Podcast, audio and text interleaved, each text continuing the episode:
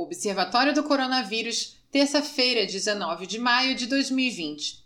O presidente Jair Bolsonaro sancionou a lei que cria linha de crédito para auxiliar micro e pequenas empresas durante a crise do novo coronavírus. A sanção foi publicada no Diário Oficial da União desta terça-feira. A lei estabelece o Programa Nacional de Apoio às Microempresas e Empresas de Pequeno Porte, o PRONAMP, cujo objetivo é ajudar os empreendedores a lidar com os impactos da crise causada pela pandemia. O valor do empréstimo para uma empresa é de até 30% da sua receita bruta anual em 2019. O montante máximo do benefício é de 108 mil reais para microempresas e de R$ 1 milhão e 400 para pequenas empresas. O dinheiro poderá ser usado para pagar salário dos funcionários ou para o capital de giro, com despesas como água, luz, aluguel, reposição de estoque, entre outras. O projeto proíbe o uso dos recursos para distribuição de lucros e dividendos entre os sócios do negócio. A Câmara Municipal de São Paulo aprovou em sessão extraordinária virtual realizada ontem o projeto de lei que permite a antecipação de feriados municipais na cidade de São Paulo por meio de decreto do Poder Executivo durante a pandemia do novo coronavírus. O objetivo da proposta enviada pelo prefeito Bruno Covas é aumentar o isolamento social por meio de um feriadão nesta semana. Covas afirmou que o feriado prolongado será desta quarta-feira até o domingo, e para isso, os feriados de Corpus Christi e da Consciência Negra serão antecipados para esta quarta e quinta. Na sexta-feira, será declarado ponto facultativo na cidade. Hoje foram publicadas as novas medidas sanitárias para a aviação civil brasileira, como reforço da necessidade de uso de máscara pelos passageiros durante toda a viagem, regras para serviço de bordo e a manutenção do distanciamento social de pelo menos 2 metros nos aeroportos. A atualização do protocolo sanitário foi publicada pela Agência Nacional de Vigilância Sanitária, a Anvisa, e vem sendo implementada no setor pelo grupo de trabalho coordenado pela Agência Nacional de Aviação Civil, a ANAC, a pedido do Ministério da Infraestrutura, trazendo mais segurança para todos que ainda precisam se deslocar no atual cenário de pandemia de Covid-19. As orientações atuais, que devem ser adotadas por empresas aéreas e aeroportos, prevêem o distanciamento de pessoas nos aeroportos, a higienização no local e as aeronaves e o uso dos equipamentos de proteção individual pelos funcionários do setor aéreo. O Conselho Mundial de Viagens e Turismo, que reúne mais de 200 empresários e líderes do setor de turismo do mundo inteiro, prevê um novo normal para as viagens de lazer após a abertura das fronteiras em consequência do coronavírus ao redor do mundo. Com sede em Londres, na Inglaterra, a instituição começa a repensar nas novas dinâmicas que acompanharão a retomada do setor aos poucos. Uma das expectativas do Conselho Mundial de Viagens e Turismo é a possibilidade da criação de um rastreamento para os passageiros por meio de aplicativos para evitar possíveis focos de disseminação do coronavírus.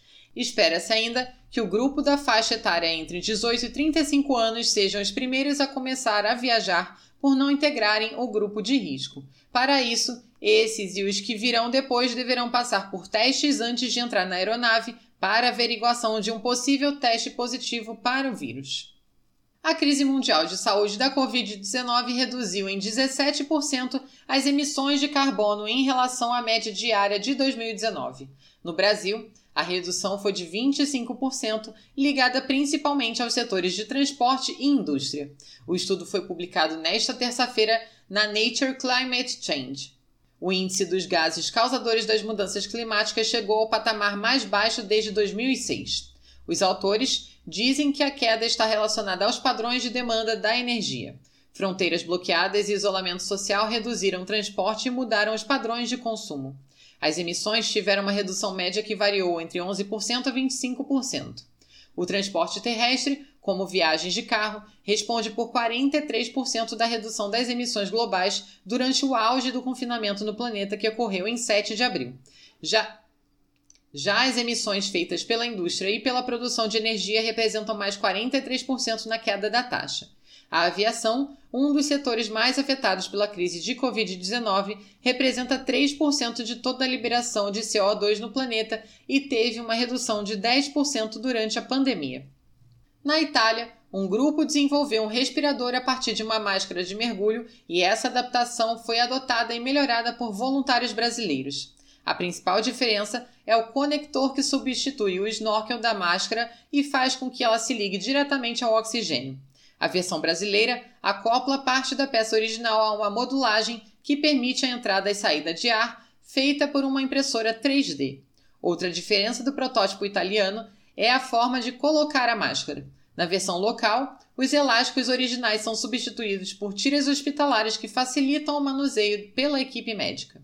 Um grupo de 20 voluntários se reveza para adaptar as máscaras. São 2.200 peças doadas por uma das maiores redes de material esportivo do Brasil.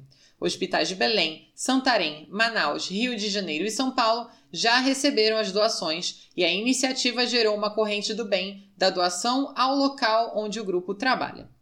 Pequim afirma que é infundada a afirmação que os Estados Unidos fazem de que a China deve ser responsabilizada pela Covid-19 para se isentar de suas responsabilidades por tomar medidas inadequadas e falhar na luta contra a pandemia, o lado norte-americano tem feito afirmações de que a China deve ser responsabilizada pelo surto e que tem que pagar por ela.